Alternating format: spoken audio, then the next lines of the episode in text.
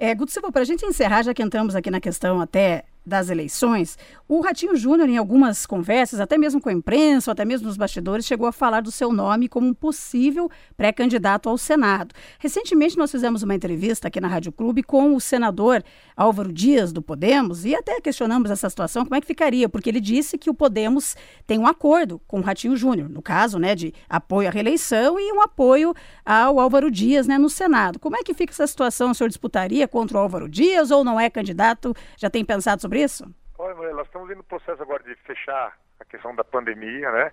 De questão da econômica, questão da saúde e naturalmente o calendário do debate eleitoral agora fica mais mais aguçado.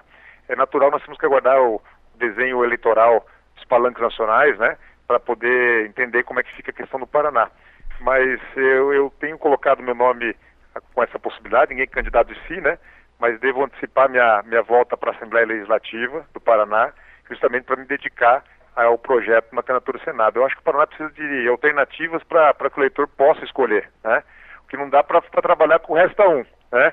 Então, os bastidores políticos só deixam um candidato. Eu acho que o Paraná é uma, uma homenagem ao, ao, eleitor paranaense ter alternativas de disputa.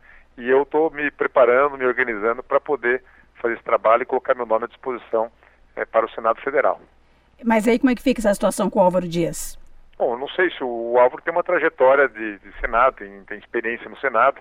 Eu não posso falar por ele é, de como ele vai se comportar. É, eu digo pelo acordo, né? Porque eu soube que o Ratinho estava querendo ficar de um lado, de um que está com o Moro, com o outro que está com o Bolsonaro. Então eu queria saber mais ou menos nesse sentido, né? Não, ainda é muito precoce para fazer qualquer análise sobre os palanques eh, nacionais, porque eles refletem os palanques eleitorais regionais, né?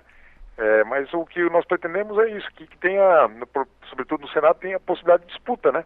E meu nome eu estou colocando à disposição justamente, naturalmente não é ninguém candidato de si, tem um, tem um movimento de prefeitos, vereadores, mesmo da população, que, que pretendem renovar na, na questão do Senado. E eu fico orgulhoso, fico feliz e vai decidir de poder ser lembrado e, naturalmente, me preparando para voos maiores. Então, se for de tiver a oportunidade de disputar, eu fico muito orgulhoso e, e gostaria sim de poder disputar a, a próxima eleição.